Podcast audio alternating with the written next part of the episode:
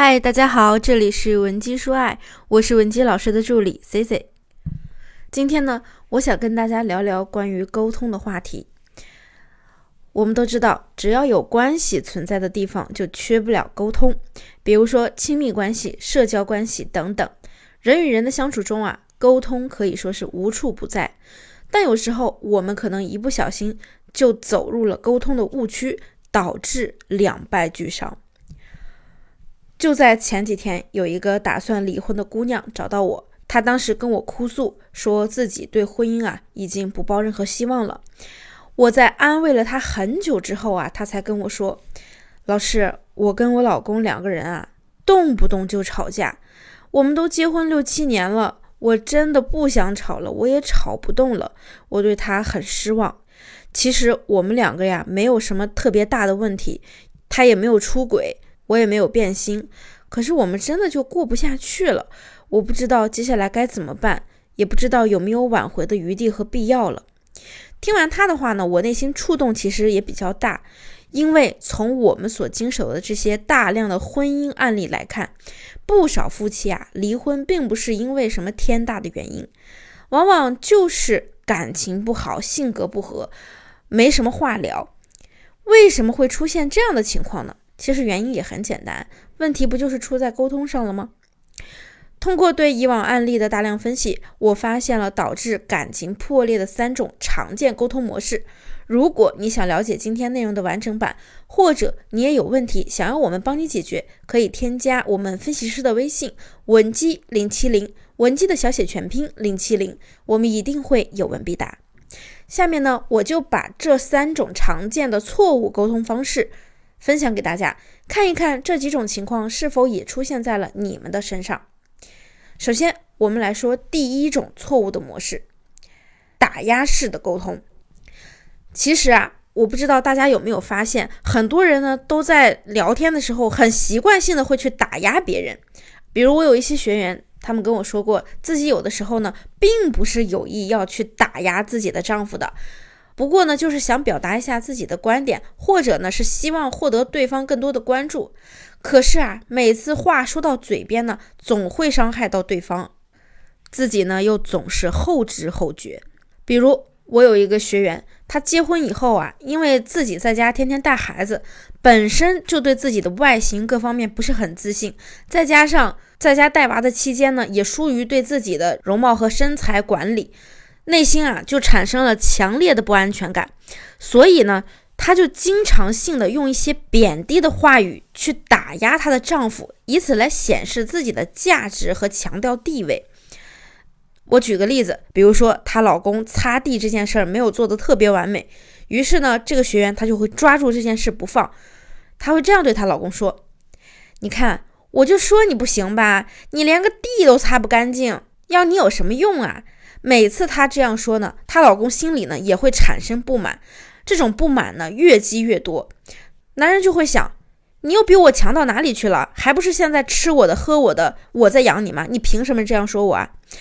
她每一次的打压都会在男人的心上扎一把利剑，长此以往，她的丈夫在她这里得不到肯定，所以啊，慢慢的就出轨了其他人，而她的那个出轨对象呀。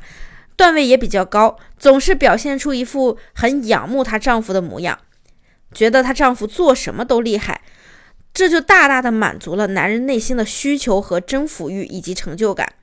这位学员发现之后呢，也是非常的崩溃。她跟我说，其实啊，她打心眼里觉得她老公挺好的，工作方面又稳定，收入也高，对她也是比较体贴的，重点是啊，也很孝敬丈母娘。但是呢，就是因为这个学员打压式的语言，慢慢的成为了他们之间的沟通习惯，就导致了自己的老公被自己推得越来越远。如果说你身上也存在这样的情况，我强烈建议你换一种方式来表达。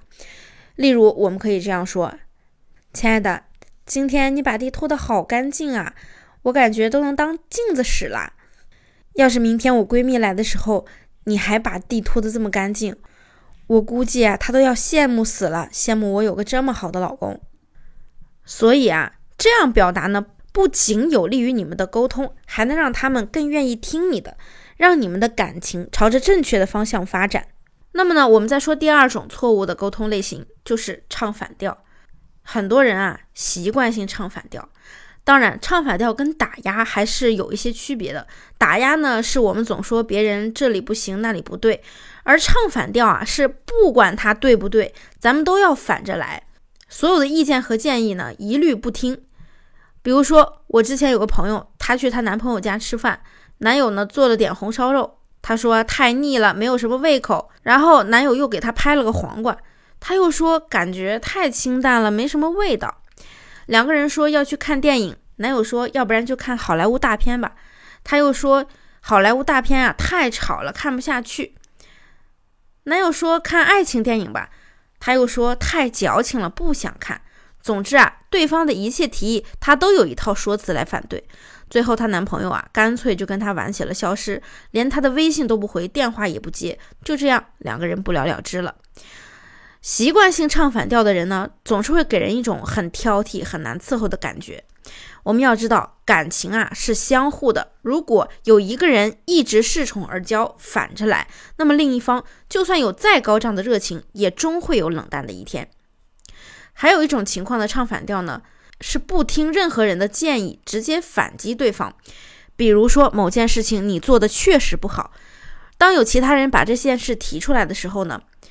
你的内心啊，就会觉得特别不爽。你会说：“啊，行行行，就你好，就你做的最好，我什么都不行，行了吧？”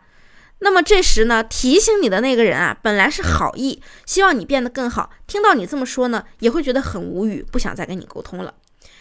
人与人沟通呢，其实沟通的是一种情绪。如果每次和你沟通都很愉悦，那你们两个人聊天的频率肯定会越来越高，也越来越愿意和你聊天。相反，如果每次话不投机半句多，谁还愿意跟你多沟通呢？很多夫妻啊，就是因为日积月累的沟通不畅，导致最后两个人什么都不说，什么都不聊，在想说说话的时候呢，都不知道该聊些什么。那么第三种错误的表达方式呢，就是逃避式的沟通。你们两个人之间可能平时说话最多的时候，就是互相放狠话的时候。有的时候吵到不想吵的时候呢，可能有一方就会说一句：“既然你这么认为的话，那我也没什么可说的了。”这样的话听起来倒是没什么，但是想象一下，我们身临其境，就会让人觉得很抓狂。假设你无意中发现你丈夫和另一个女生在聊天，你明知呢他可能动了些小心思，结果呀他跟你说：“那你要是这么想，我也没什么可说的了。”你会不会觉得他这样的态度也很让人反感呢？其实你的质问只是想听他的解释和意识到这件事情的严重性，然后呢跟你道道歉哄哄你，结果他的回应却让你这么失望。所以在遇到沟通问题的时候啊，逃避是无法解决问题的，反而会不停的增加你们的误会，而用一种无所谓的态度去沟通。反而会让原本有裂痕的关系啊更加雪上加霜。我知道有很多人都觉得沟通很困难，经营感情很难。也许呢，你已经很久都没有感受到曾经的那种甜蜜感了。如果你不知道怎么做，也不用过于担心。你可以添加我们的微信文姬零七零，文姬的小写全拼零七零，编辑发送你的感情问题给我们，即可获得一到两小时免费情感咨询服务。好了，我们下期内容再见。文姬说爱，迷茫情场，你的得力军师。